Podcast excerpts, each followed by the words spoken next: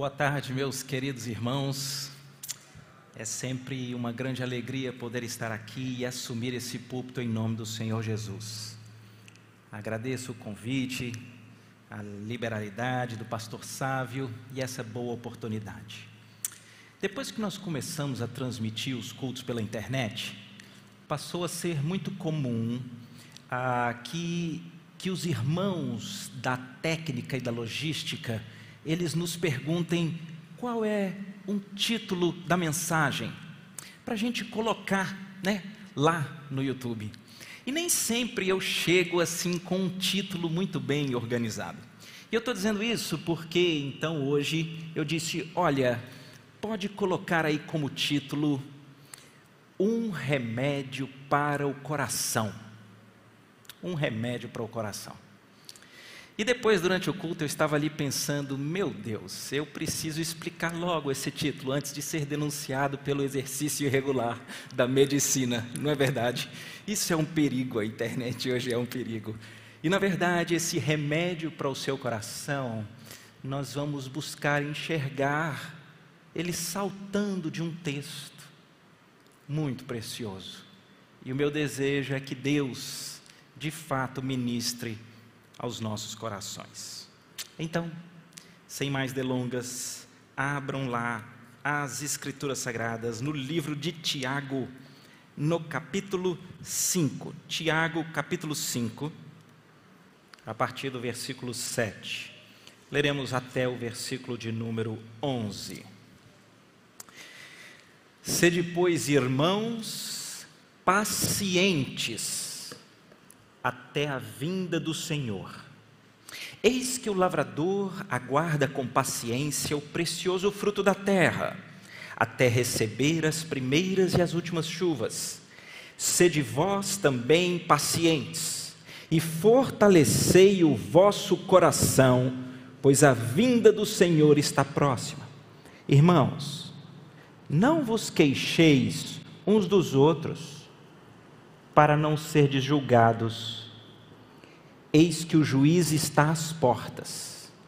Irmãos, tomai por modelo no sofrimento e na paciência os profetas, os quais falaram em nome do Senhor. Eis que temos por felizes os que perseveraram firmes.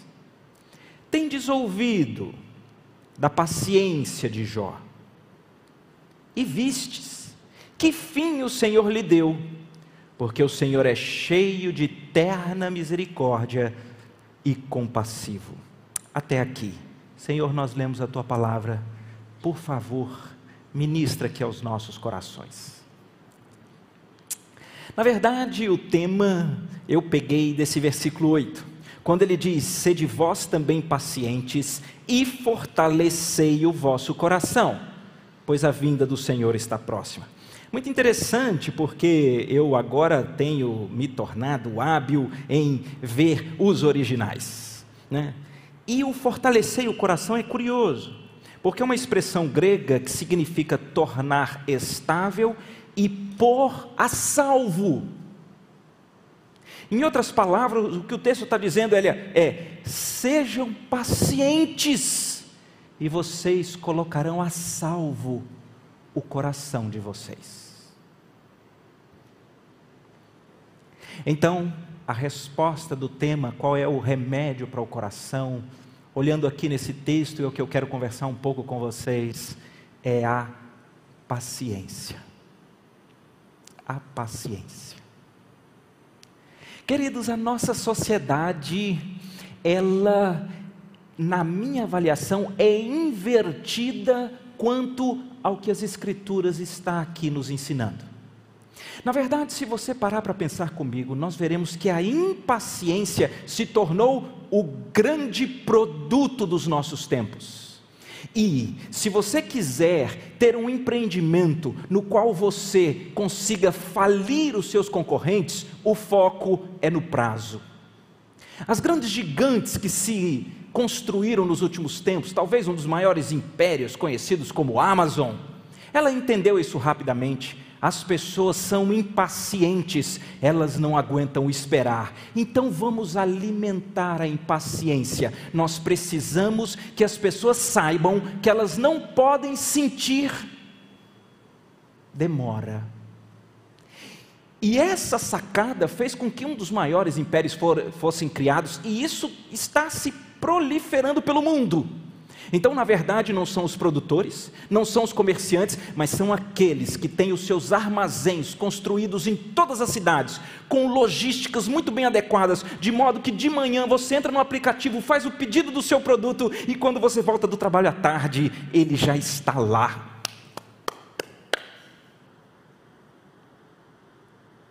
E eu digo isso como quem já foi laçado por essa cultura. Eu já cancelei uma compra, porque eu encontrei num outro site o mesmo produto no mesmo preço, mas chegava mais rápido.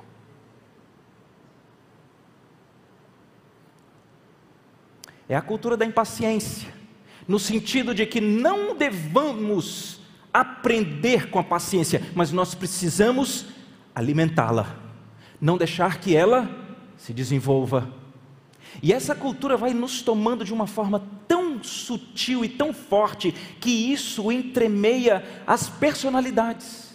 Nós temos visto uma geração crescendo que elas não aprenderam, não têm aprendido a lidar com a espera, com a impaciência porque o menino não gosta de ficar tanto tempo ali na mesa para comer, e ele fica impaciente, então a gente logo sara a impaciência, a gente dá o próximo brinquedo, um próximo celular, o próximo filmezinho. Gente, me lembro que na infância, quando a gente tinha um desenho preferido, você assistia a ele 9h47, quando ele terminava, só amanhã. Não tem jeito, só amanhã. E você ficava impaciente, mas só amanhã, quero ver o que, que vai acontecer. Eu né, sempre gostei de cavalo, cavalo de fogo. O que, que vai acontecer? Tem que esperar. Você tem que ficar na mesa para comer e tem que esperar. Tem que tomar banho, tem que escovar o dente. Hoje, tudo diz respeito às estratégias para nós servirmos a impaciência. E os nossos filhos são muito impacientes, então a tecnologia e o mercado já sacou. Nós temos que oferecer os alimentos que consigam saciar o dragão da impaciência que todo mundo tem dentro de si. Somos tão assim que hoje eu eu gosto, né, de ver esses brinquedinhos de tecnologia. Então você tem um notebook, ele funciona, tá tudo bem, mas aí diz que saiu um outro que o HD, ele é SSD. E aí você olha lá o seu, olha o SSD, ele entra no sistema operacional e na internet cinco segundos antes. Eu quero, eu preciso. Estava numa loja esses dias dessas de eletrônica, né? E, e batendo papo. Eu fiquei olhando uma, uma, uma TV do lado da outra, mesmo tamanho, mesmo design externo, mesma marca. Uma era o dobro do preço da outra. Eu, conversador, rapaz, e por que, que é o dobro do preço? Ele, haha, mas a tecnologia embarcada. E ele começou a falar do, do, dos números lá, do quantos K e não sei o quê. Eu disse, não, mas assim, essa parte de imagem, seja bem transparente comigo. Um homem normal, com um olho normal, ele vai perceber essa diferença toda aí? Ele diz, bem, é, na maioria do, do, dos filmes, não, mas veja, essa outra é muito mais rápida. Eu digo mais rápida, ele é. É porque, sabe, se você estiver no Netflix e você quer ir para o YouTube, você vai para o Netflix, nessa daqui, tem aqui os botões, você clica, ela entra, você clica, ela entra o outro, você clica, ela entra. E a de cá? Não, a de cá, quando você clica, ela pensa um pouco antes de entrar. Eu digo, ah.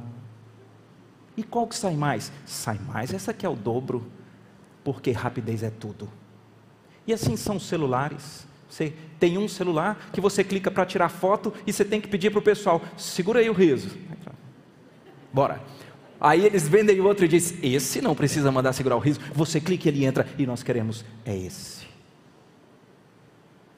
Eu vinha meditando nesse tema e essa semana aconteceu uma coisa curiosa lá em casa. a gente estava para esperar o elevador. E alguns já têm dito que esse é o pior efeito da pandemia. É que os elevadores de oito pessoas não se entram mais oito, só quatro. Ô tragédia. E aí a gente estava lá esperando o elevador em casa. Aí chamamos o elevador, tum, tum, tum, tum. Quando chega no nosso andar, já tem quatro pessoas. A gente, oi, pau. Tá. Vai embora o elevador. E tudo, a gente é pressa, né? E a impaciência. Chamamos o elevador de novo. Quando ele chegou de novo, adivinha? Adivinha? Com mais quatro pessoas. A hora que o elevador fechou a porta, um membrinho da minha família. Ele disse: Não é possível. Já deve ter uns 10 mil anos que nós estamos aqui esperando esse elevador. E na hora eu ainda fiz um comentário, eu falei, gente, eu estava procurando a ilustração para o sermão, já tenho. Fato é, queridos, que enquanto o mundo, a cultura e o nosso coração acha que o segredo para a impaciência é você alimentá-la para que você não sofra, as escrituras nesse texto, elas dizem: sejam pacientes, vocês vão salvar o coração de vocês. Hoje mais cedo eu usei desses nossos brinquedinhos e coloquei assim: depressão, jovens, adolescentes, para pesquisar. E fiquei assustado, porque isso não são nem igrejas que estão fazendo esses levantamentos, são as estatísticas, são as universidades, estão assustadíssimas. Veja, período pré-pandemia, estatísticas de 2019, comparando com 2009, quase o dobro a mais do índice de adolescentes, de jovens deprimidos, com, com, com taquicardias, com angústias mentais. E isso que já fora o dobro em relação a, a 2009 para 2019, na pandemia dobrou. E uma constatação, você não precisa ser médico, você não precisa ler essas pesquisas. Nós verificamos, existe uma geração, e nós que somos de gerações que talvez sejam um pouco para trás, parece que nós estamos sendo laçados por esse alimento da impaciência. E o curioso, todo esse conforto, toda essa tecnologia, todo esse mundo virtual que é assim em lugar de trazer mais estabilidade resiliência, ele tem trazido mais depressão, impaciência, angústias e ansiedades.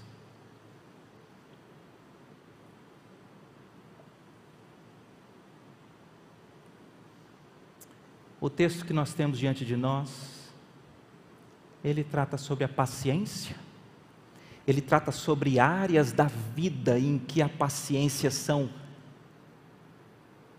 necessárias. Depois ele revela para nós como é que é que Deus trabalha a paciência conosco. E por fim eu queria falar sobre aonde que nós encontraremos o poder para viver essa paciência. Duas palavras distintas são usadas para, aqui no texto como paciência. A primeira delas, que está aí nos primeiros versículos, é uma palavra grega que eu não vou aqui dizer porque o meu sotaque grego está muito feio. Mas diz assim: é ser de um espírito paciencioso que não perde o ânimo. Perseverar pacientemente e bravamente ao sofrer infortúnios e aborrecimentos ser paciente em suportar as ofensas e injúrias de outros, ser moderado e tardio em vingar-se, ser longânimo, tardio em irar-se, tardio para punir. O outro trecho, o outro, o outro, a outra palavra que lá quando diz da paciência de Jó é uma outra palavra grega que significa estabilidade, constância, tolerância no Novo Testamento é a característica da pessoa que não se desvia de seu propósito e de sua lealdade à fé e piedade, mesmo diante das maiores provações e sofrimentos. Essa é a paciência. é uma estabilidade diante de toda e qualquer circunstância, com ânimo. É uma estabilidade com esperança. Essa é a paciência. E o texto revela para nós aqui algumas áreas em que nós precisamos ter paciência. A primeira delas eu vou retirar da parábolazinha que Tiago, esse Tiago que escreve a carta, é o irmão de Jesus, que se tornou ali um dos pais da igreja no livro de Atos. E ele faz uma parábola que talvez seja muito fácil de compreender. Ele diz: Gente, vocês precisam ser pacientes. Observem, olhem o lavrador. O lavrador aguarda com paciência o precioso fruto da terra, até receber as primeiras e as últimas chuvas. É boa essa parábola, não é verdade? Porque conquanto nós sejamos tão impacientes, a gente, a gente é, é, é, pensa agora e quer que execute, a gente executa, quer o resultado, é uma série de impaciências, né? A gente poderia tratar de, de, de inúmeras impaciências que existem nessa vida de hoje, né? As pessoas que são tratadas não para vencerem as suas impaciências, mas para terem a, a impaciência alimentada, é, elas sofrem muito no ambiente de trabalho. Né? Passa seis meses, um ano, não é promovida em depressão entra numa faculdade e a faculdade demora, não, eu não tenho aquele pico de satisfação, eu já não sei se essa faculdade, eu não sei se eu termino, termina a faculdade, não consigo um emprego, passou um ano, eu não tenho, eu queria casar, não apareceu o casamento, os meus planos, se o mundo virtual que tem entregado todas as soluções para a impaciência, ele não funciona no mundo real, o mundo real é diferente, então a primeira grande área da vida em que nós precisamos aprender a ser pacientes é com a vida, a vida é assim, a vida você planta. E é muito curioso porque ele diz que o lavrador, ele tem que estar antenado com as primeiras chuvas e com as últimas chuvas. Aqui está dizendo, ele não controla. Mas ele vai lançar semente. E depois ele tem que colher. Se ele ficar ansiosão demais e ele lançar a semente, mas não aconteceram as primeiras chuvas, vai perder.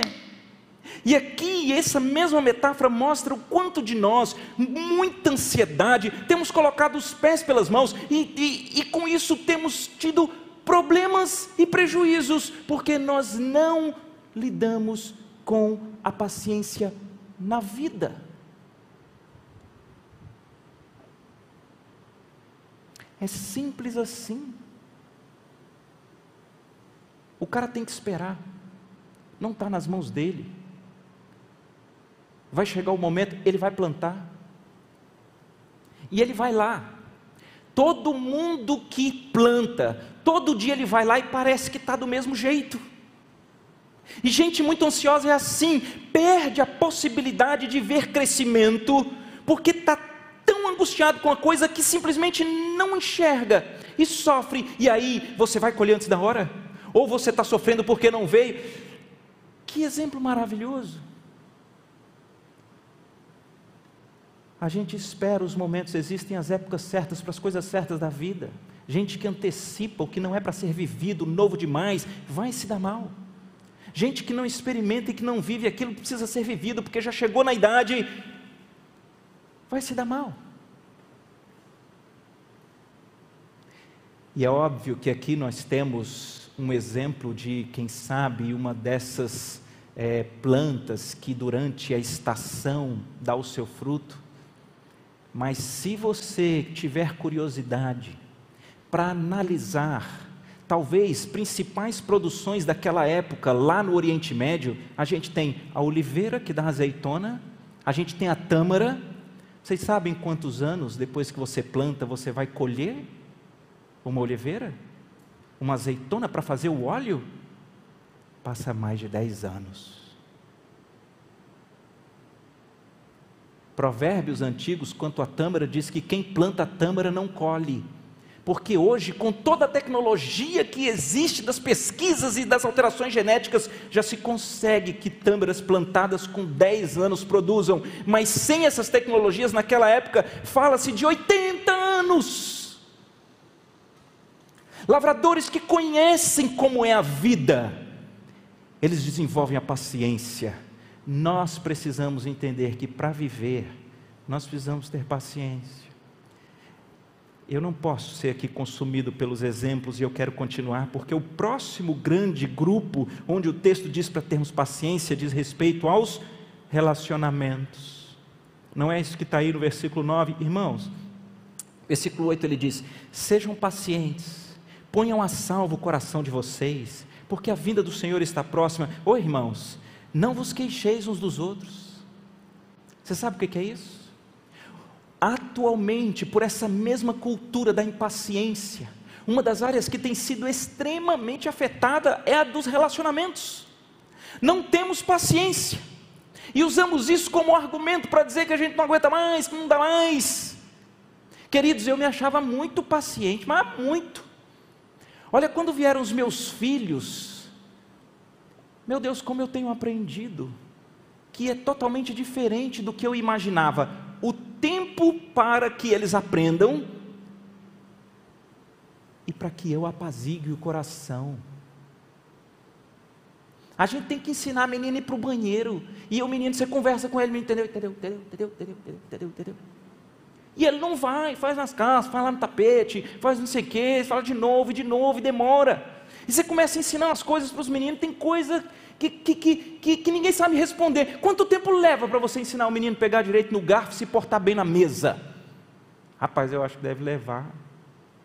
Alguém vai ter que me dizer, porque os meus ainda não estão tá pronto. É muitos anos, muitos anos. Só que a gente vive uma carga de ansiedade. A gente vê isso quando faz programação da igreja. A gente fala assim: olha, vamos fazer uma programação para crianças, porque assim, aqui é um ambiente de desenvolver bons relacionamentos, de ter comunhão. Vem um monte de pai com bebê. Eles querem que o bebê desenvolva comunhão, eles querem que o bebê esteja na igreja. É impressionante. É engraçado, parece que os pais de crianças maiores, eles tipo vão abandonando, porque nós somos impacientes. Leva uma vida inteira para criar um menino, meu Deus do céu. E a gente descobre isso a duras penas.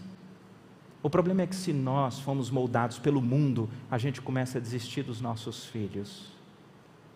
E a gente faz, sabe o que? A gente passa a se queixar o tempo todo.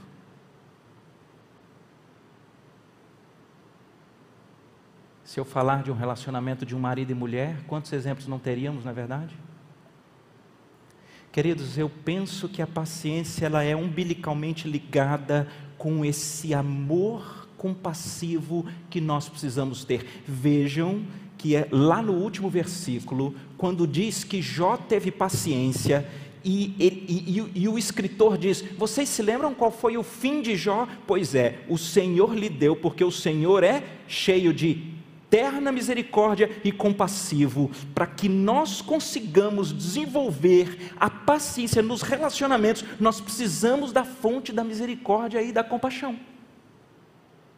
Eu estava no trabalho um dia, e de repente um homem, ele, ele saiu da caixinha, começou a gritar, usou palavras de baixo calão, estava transtornado, ninguém queria já nem ir perto do homem. Eu disse: Eu vou enquadrar esse sujeito. Quando eu chamei para conversar, na hora, com o enquadramento já todo certo, mas eu resolvi então fazer uma pergunta antes de enquadrá-lo. Na verdade, eu disse assim: eu imagino que possivelmente o senhor esteja enfrentando uma situação muito complicada, muito difícil na sua vida, talvez que lhe cause transtornos e nervosismos.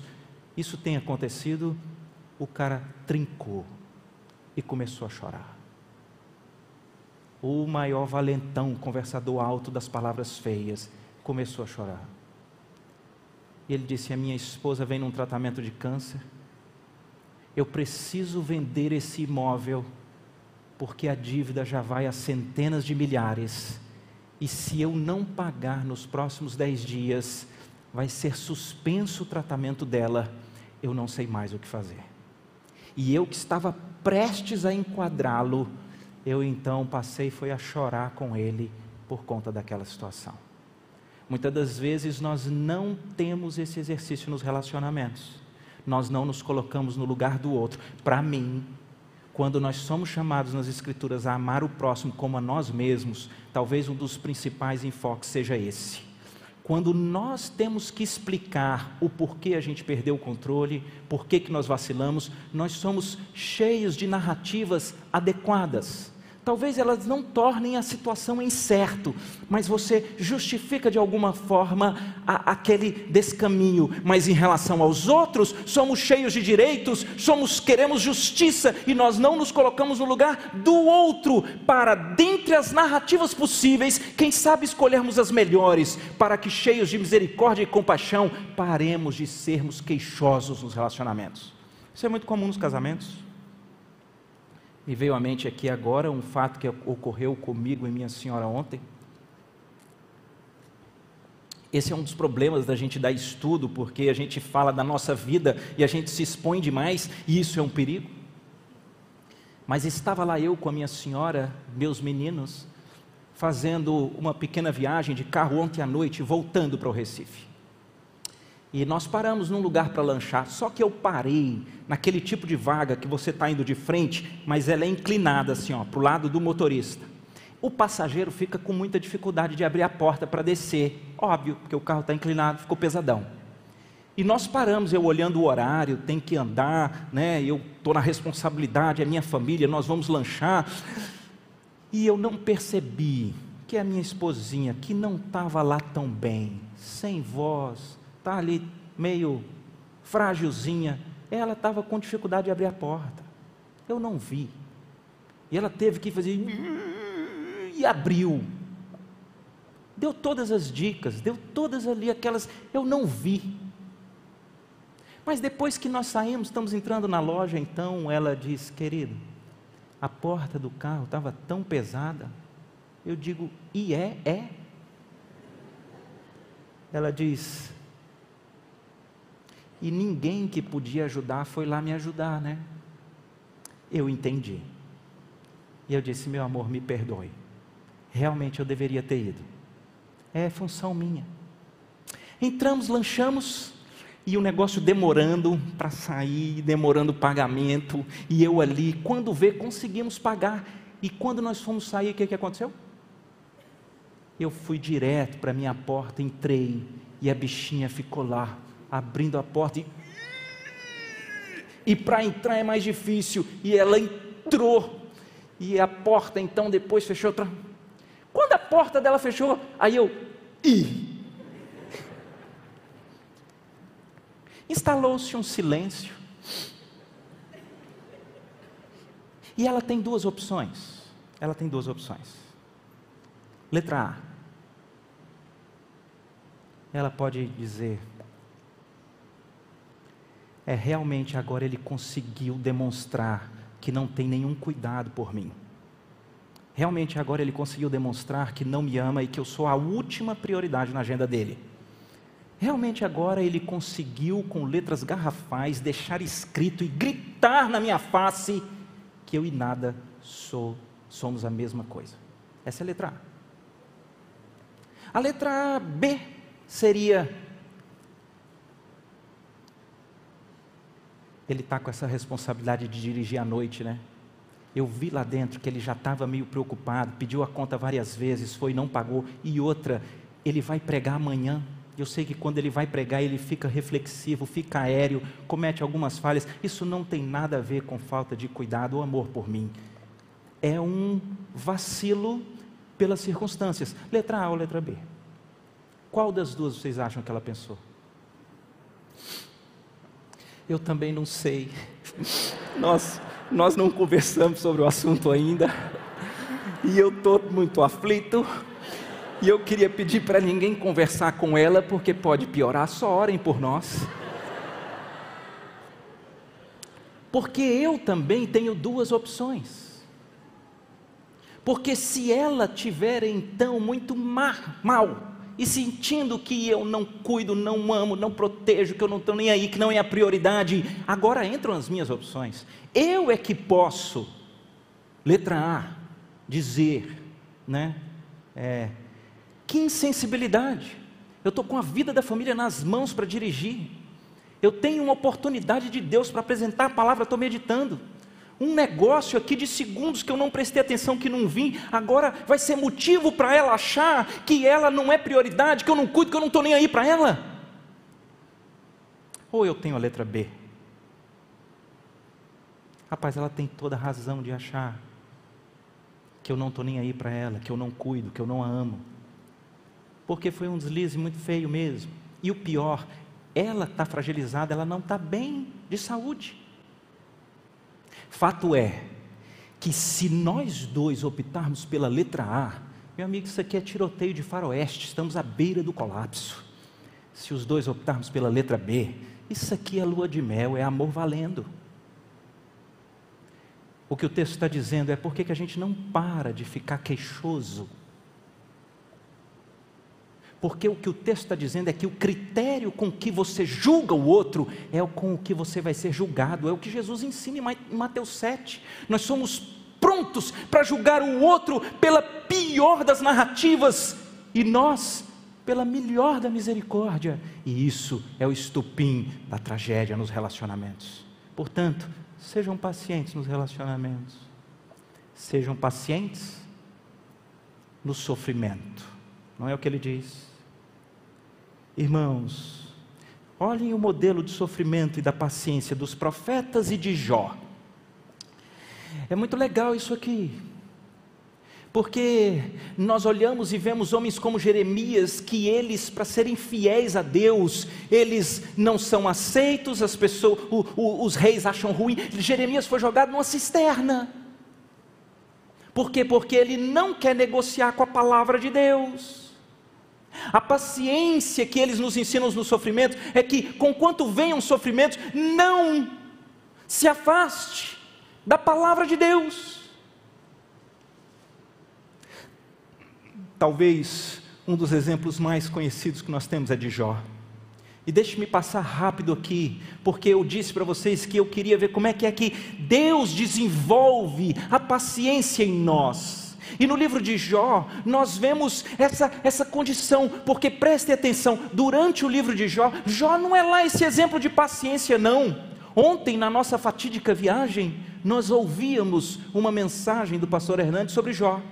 E ele, uma fonte confiável, ele dizia que Jó, ele faz 16 indagações para Deus sobre o porquê que ele está sofrendo tanta complicação. O homem era o mais rico da sua época, perdeu tudo. O homem tinha uma família linda que se juntava reunidos, que ele orava por eles. Dez filhos morreram todos de uma vez. A sua esposa se volta contra ele, pede para ele amaldiçoar o dia do nascimento dele morrer. Ele é tomado de tumores por todo o corpo.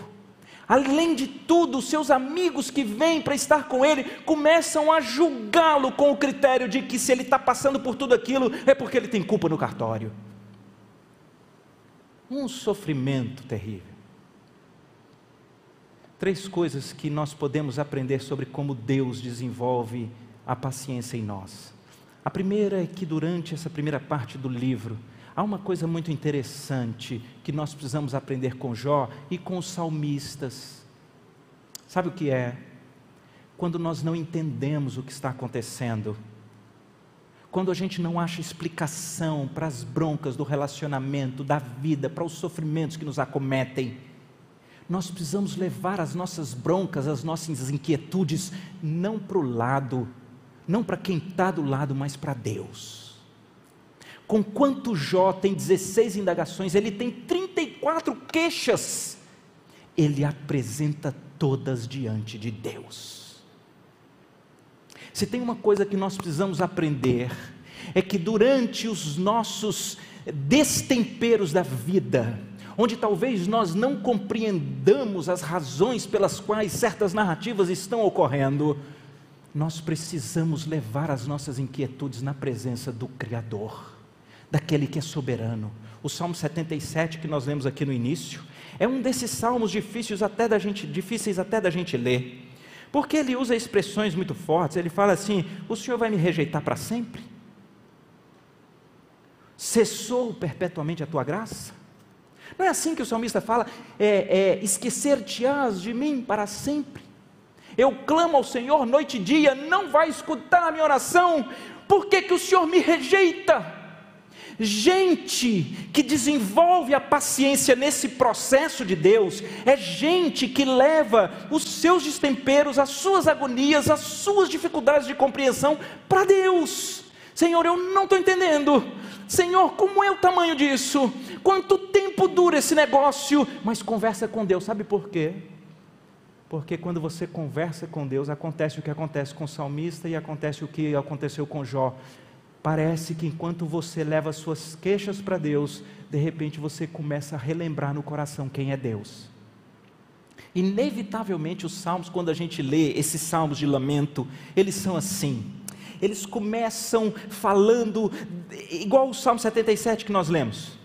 Né? Deus se esqueceu de mim, Deus não se lembra de mim. Quando eu penso que Deus poderia fazer alguma coisa e não faz, eu começo a gemer. Ele vai indo, vai indo, mas de repente ele para e fala: Eu recordo os feitos do Senhor, eu me lembro das maravilhas da antiguidade, eu considero nas obras de todas as suas mãos, eu medito nos prodígios do Senhor, eu me lembro que Deus é Deus de santidade, qual Deus pode ser como o nosso Deus? Quer saber, Senhor?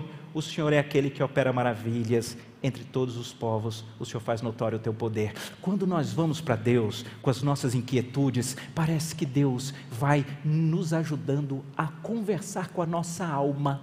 O salmista é assim, não é uma bipolaridade psiquiátrica. O salmista, ele diz: Minha alma, por que você está tão abatida? Por que você se perturba tanto aí dentro de você? Espera no Senhor, confia no Senhor e você ainda vai louvar o Senhor. É assim, nós levamos os nossos lamentos, nós apresentamos as nossas queixas, mas é para Deus e a gente trata com o coração, porque Jó, com quanto cheio de indagações, de queixas e de defesa, no meio do capítulo, no meio do livro, ele para e diz: Mas eu sei que o meu redentor vive, e por fim ele se levantará sobre a terra. E esse meu corpo aqui, quando for revestido, me fará estar na presença dele. Ele tem as expectativas da salvação. Você conversa com o coração. Segunda coisa que Deus faz, então a primeira é nos levar a conversar abertamente com Deus as nossas queixas e pastorearmos o nosso coração com a verdade de Deus. Segunda coisa que a gente vê no livro de Jó e a gente vê numa estrutura das Escrituras é que para nós desenvolvermos um coração paciente, a gente tem que ser humilhado. É isso mesmo. É, é parece que nós desenvolvemos a paciência quando Deus coloca a gente no nosso lugar Sabe por que, que nós somos impacientes? Porque os nossos planos deram errados. Sabe por que, que nós somos impacientes? Porque a gente sabe a solução das coisas e elas não operam, então a gente se angustia. Sabe por quê? Porque no fundo a gente acha que nós temos a melhor condição e o melhor poder para definir como as coisas deveriam ser. É uma arrogância espiritual. Quando Deus nos ama, Ele quebra as nossas pernas, Ele nos põe no nosso lugar para que a gente seja humilhado no livro de Jó, são quatro capítulos, a partir do 38, 39, 40 e 41, é uma conversa de Jó com Deus. Mas é curioso, porque Deus não responde nenhuma pergunta de Jó, Deus não conta para Jó nada do que vai acontecer no futuro, Deus não conversa com Jó com aquilo que aconteceu no passado, por que ele está sofrendo nada. Sabe o que, que Deus faz? Deus coloca Jó no lugar dele e Deus se põe no seu lugar. Deus vira para Jó e fala assim: Jó, aonde você estava quando eu lancei os fundamentos da terra? Jó, aonde você estava quando eu estabeleci os limites do mar para que ele não entrasse no oceano? Ô Jó, explica para mim onde é que está o depósito dos ventos. Ô Jó, como é que é que uma cabra selvagem dá a luz? Ô Jó, é você que dá ordem para as nuvens para que chova, rega a terra e dê o seu fruto? E com inúmeras apresentações do seu poder e da sua glória, Deus vai humilhando Jó para dizer: você não sabe de nada, e está aí todo impaciente. Essa mesma estrutura nós temos nesse livro de Tiago que nós estamos lendo, poucos versículos antes do que nós lemos, no final do capítulo 4. Olha o que está dito, veja se isso não é para mim e para você. Atendei agora, vós que dizeis: hoje ou amanhã iremos para tal cidade, lá passaremos um ano, negociaremos, teremos lucros. Vós não sabeis o que sucederá amanhã. Que é a vossa vida? Sois apenas como neblina que aparece por um instante e logo se dissipa. Em vez disso, devias dizer: se o Senhor quiser, não só viveremos, como também faremos isso ou aquilo. A escola da paciência é a escola da humilhação. Você acha que vai ter uma recolocação profissional naquele tempo, porque o seu currículo, o seu network, o seu LinkedIn estão bombando, e de repente Deus vai e diz: Você não sabe nada. Não, porque eu já estabeleci, terminei a faculdade, comecei o emprego, agora eu quero casar, é dessa forma, e de repente é frustrado porque você tem que ser humilhado, porque existem duas formas de viver a vida ou você nas rédeas e você vai de mal a pior, ou Deus nas rédeas e você dependente de Deus. Quando Ele te ama, Ele vai te ensinar que só tem um jeito de viver com paciência a vida, é quando Deus tem as rédeas e você vai na dependência e na confiança do Deus que coordena tudo. É na humilhação. Eu sei que muitos aqui teriam condição de vir aqui à frente e dizer o quanto foram humilhados, ou quanto aprenderam realmente de Deus na escola do sofrimento. Eu sei. Porque dizia C.S. Lewis que Deus sussurra o tempo inteiro, mas Ele grita no sofrimento. E muitos de nós aprendemos é nessa escola. Quão bom é quando nós somos humilhados, porque quando nós somos humilhados, existe um benefício final que está lá na história de Jó. Sabe como é essa escola da paciência, que nos faz ir a Deus com as nossas lamúrias, que nos faz pastorear o nosso coração com quem é Deus, que nos faz ser humilhados por Deus quanto ao seu poder e soberania e quanto à nossa inabilidade e inaptidão. Todo esse processo, ele redunda em um crescimento espiritual. Que fim Deus deu para Jó? Alguém vai dizer que o clímax do livro de Jó é quando ele recebe todo o patrimônio em dobro? Não. É quando ele sara das suas feridas? Não. O clímax é quando Jó é o homem mais falido da sua época. É quando ele é um homem cheio de úlceras, prostrado numa cama. É quando ele tem amigos que o acusam de serem o responsável por todas as lamúrias que sofre. É quando ele está numa situação atroz e difícil, mas ele enxerga Deus. E aí ele diz: Meu Deus, agora eu sei que tudo podes, que nenhum dos seus planos podem ser frustrados. Eu estava falando de coisas que eu não sabia. Na verdade, eu te conhecia antes só de ouvir falar, mas agora os meus olhos te veem, por isso eu me abomino, me aborreço no pó e na cinza as estruturas que você pensa que são para te fazer sofrer, naquela luta com os meninos lá em casa, naquela luta com o cônjuge, aquelas complicações onde você acha que são difíceis, estilingados, aquela escassez financeira, aquele problema no, no trabalho, a, aquela dificuldade do empreendimento, de repente é a escola para um grande amadurecimento espiritual é para que de repente você saia de uma condição rasa, de quem tem os olhos nas circunstâncias, de quem vive com a rédea da vida, com as frases que nós conhecemos. Eu não merecia isso. É muito injusto. Outros são muito piores do que eu e tão melhor. Isso tudo é estrutura de quem ainda não foi completamente trabalhado nesse pilão de Deus que nos dá o verdadeiro crescimento espiritual.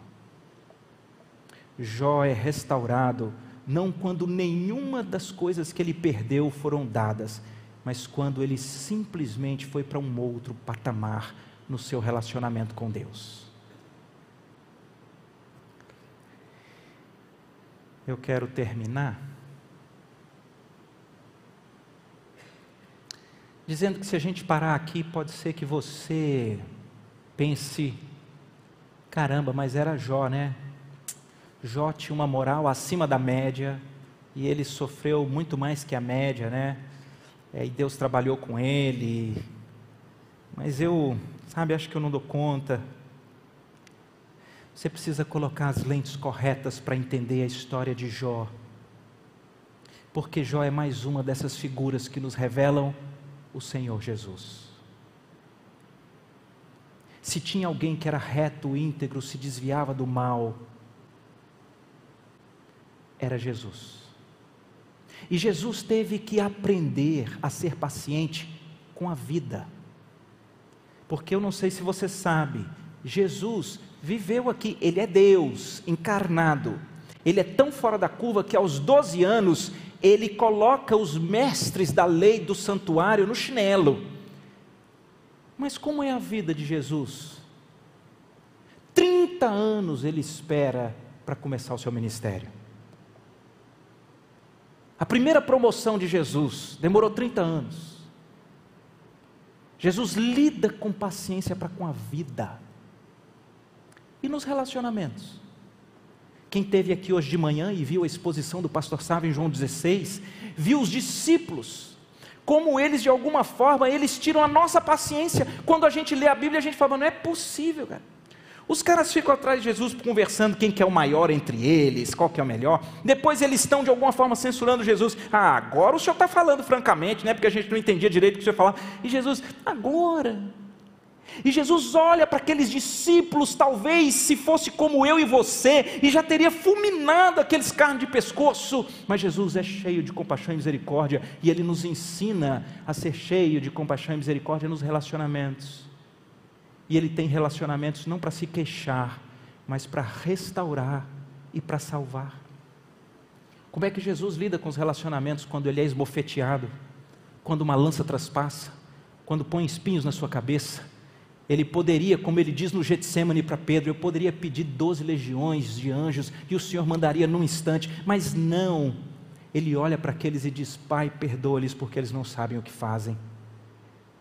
Se alguém teve mais paciência nos relacionamentos, esse alguém foi o Senhor Jesus. Mas ele teve paciência também com algo que nós precisamos aprender: com a vontade e com o tempo de Deus. Quando Jesus está diante do maior sofrimento, não é simplesmente o martírio da cruz, mas é receber a ira de Deus, é experimentar o inferno no nosso lugar é ser colocado na conta dele todos os pecados da humanidade. Quando ele está diante daquilo, ele ora e fala: Senhor, se possível, ó Pai, se possível, passa de mim esse cálice. Contudo, não seja feita a minha vontade, mas a tua. Prestem atenção na postura. Eu e você podemos de alguma forma sentir que o que nós estamos experimentando ou vivendo é difícil demais, mas assim como Jesus, nós podemos aprender a dizer: Pai, para mim não faz nenhum sentido, é pesado demais, mas a tua vontade tem que prevalecer, porque ela é boa, ela é perfeita, ela é agradável. E porque Jesus foi paciente com a vida, porque Jesus foi paciente nos relacionamentos, porque Jesus foi paciente para cumprir a vontade de Deus, sabe o que, que ele fez? A paciência dele foi condenada lá na cruz por conta da minha e da sua impaciência. E eu sei que aqui há pessoas que talvez nesse momento estavam pensando: o que vai ser de mim? A minha personalidade é explosiva, eu não sou paciente, eu já sei que errei várias vezes, mas eu não sei como vou fazer. O Senhor Jesus diz: eu precisei morrer por essa sua impaciência. Eu precisei morrer por esse seu estupim curto, eu precisei morrer por esses seus desvaneios de ira, de esquisitices. Eu morri para que você recebesse a minha paciência, a minha justiça. Você pode viver em novidade de vida, não seja acusado mais pelas suas incompetências em ser paciente, mas enche o coração de expectativa, porque se você se une a Cristo, você pode viver uma novidade de vida e ser paciente na vida, ser paciente nos relacionamentos, ser paciente nos sofrimentos. Sabe por quê? Porque Jesus foi paciente para te salvar. Termino com esse texto, que é o texto do apóstolo Paulo, onde ele fala sobre a condição dele e o que Jesus fez. Ele diz: Eu estou no, na primeira carta de Paulo a Timóteo, no capítulo 1, a partir do 15. Veja o que ele diz.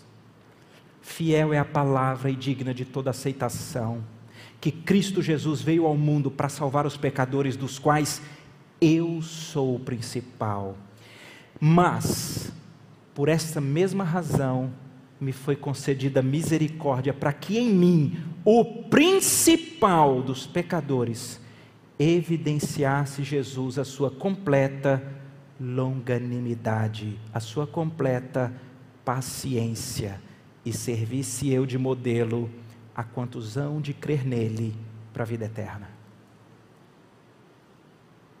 Quando lhe faltar paciência, olha para Jesus e fala: Ele sim tinha razão para não ter paciência comigo. Ele sim tinha razão para lavar as mãos e me entregar para o meu destino de inferno eterno da ira de Deus. Mas Jesus teve uma completa paciência para comigo, diz Paulo, eu o pior dos pecadores. E ele fez isso para que esse poder pudesse revelar para todos que há salvação. Há salvação. E essa salvação é em Jesus, que pode mudar todo pecador, todo impaciente em alguém que vive para o Senhor Jesus, alguém que vive pacientemente na vida, nos relacionamentos, nos sofrimentos e na vontade no tempo de Deus. Vamos orar. Deus, a tua palavra, ela penetra ela descortina como está a nossa alma. Faz isso aqui, Pai. Faz alguma coisa diferente nas nossas vidas, com os olhos no Senhor Jesus. Em nome dEle, aquele que teve paciência conosco até o fim. Em nome dEle que oramos. Amém.